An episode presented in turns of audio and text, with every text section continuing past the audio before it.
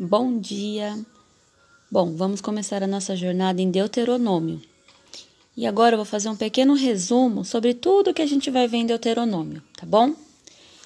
Deuteronômio são 34 capítulos, e nesses capítulos os israelitas estão à margem oriental do Rio Jordão, prestes a atravessar e chegar à Terra Prometida.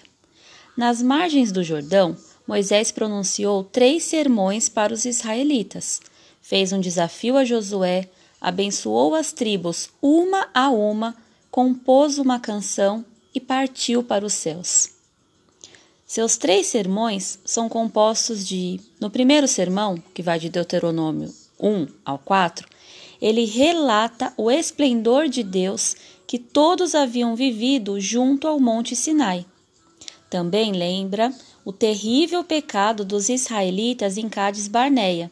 Consequentemente, uma viagem que poderia ter durado só 11 dias entre o Monte Sinai e Canaã durou efetivamente 38 anos. E também contou seu próprio pecado aos israelitas, pecado que o impediria de entrar na terra prometida. Além disso, Moisés também ungiu o povo israelita e encorajou o seu novo líder, Josué. Separou as três cidades orientais de refúgio. No segundo sermão, os dez mandamentos foram repetidos. Prevenções foram dadas contra a imoralidade, contra alianças indevidas e contra a feitiçaria. Moisés descreveu Canaã.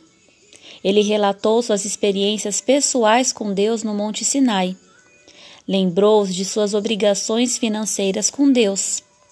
Falou sobre reis, leis relativas a vestes, ao divórcio, ao direito das mulheres e ao estado de guerra. Ele resumiu o propósito e o plano geral de Deus para aquela geração de israelitas.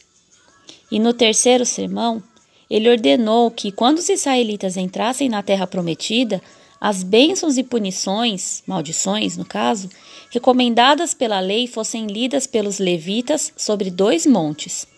As bênçãos seriam lidas sobre o monte Gerizim, enquanto as maldições seriam feitas sobre o monte Ebal.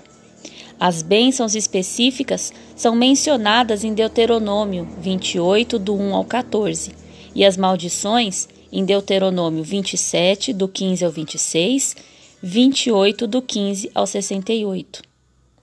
Deuteronômio, do 28 ao 30, registra as características do concerto palestino em sete partes. A nação israelita seria dispersada por desobediência. Isso levou aos cativeiros assírio, babilônico e romano, sem contar as tribulações vividas pelos israelitas nos últimos 20 séculos. Até parece que Moisés tinha os exércitos de Hitler em mente quando escreveu Deuteronômio 28, do 64 ao 67.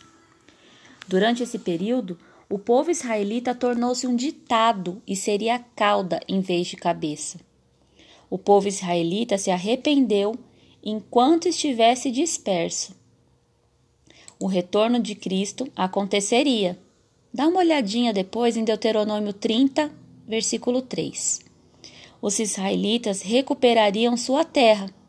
Deuteronômio 35. A nação israelita receberia um novo coração.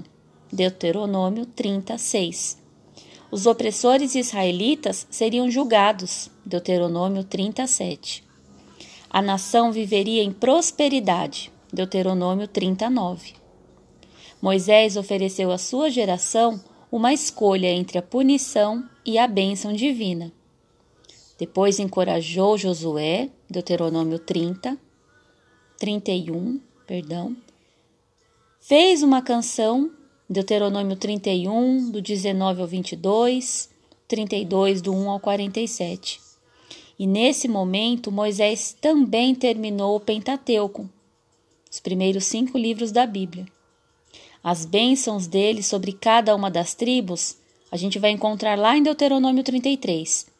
E a partida de Moisés para os céus, a gente vai ver um pouquinho em 31, no 32 e no 34. Espero que você goste da nossa jornada. Que Deus te abençoe.